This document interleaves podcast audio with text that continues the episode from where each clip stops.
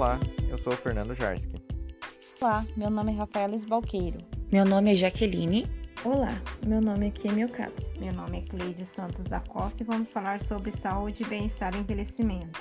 O projeto SAB, Saúde, Bem-Estar e Envelhecimento, foi coordenado pela Organização Pan-Americana de Saúde, com o objetivo de coletar informações sobre as condições de vida dos idosos, residentes de sete países. O projeto mostra que a maioria dos idosos vive com sua família de procriação, que faz o cuidado dos mesmos. Geralmente, os idosos são responsáveis pelo seu grupo familiar, que faz com que eles busquem uma fonte de renda secundária, além da aposentadoria, que não é o suficiente para uma vida digna. Outro dado preocupante foi a quantidade de idosos que vivem sozinhos, já que os idosos que vivem com cuidadores contratados são poucos. Nos dias atuais, o sistema de seguro social não tem se constituído de forma a garantir a subsistência da população, que contribui ao longo da sua vida para a produção social do país e está relacionado ao equilíbrio entre as necessidades mínimas do idoso.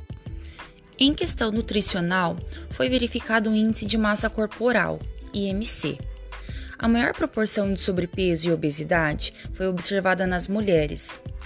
91% dos idosos foram considerados bem nutridos, mas somente 67% disseram fazer três ou mais refeições completas ao dia. Sobre declínio cognitivo e depressão, observou-se a deterioração cognitiva para as pessoas na faixa etária de 60 a 75 anos ou mais. Em relação à depressão, verificou-se uma prevalência de sintomas depressivos, com um diferencial importante entre homens e mulheres.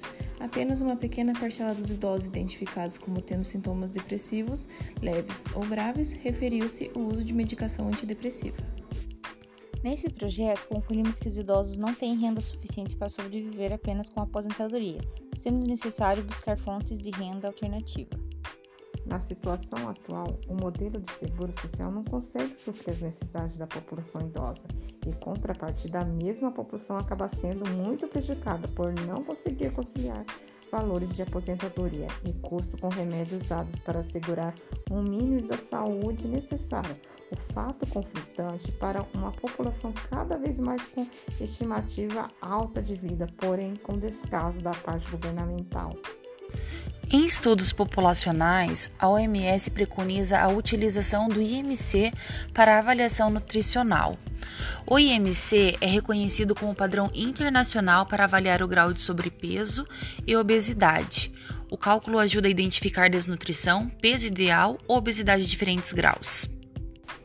Sendo assim, conclui-se que a maior taxa de depressão entre idosos está nas mulheres, devido a uma soma de fatores sociais e também biológicos, e que a busca por ajuda e remédios ainda é baixa.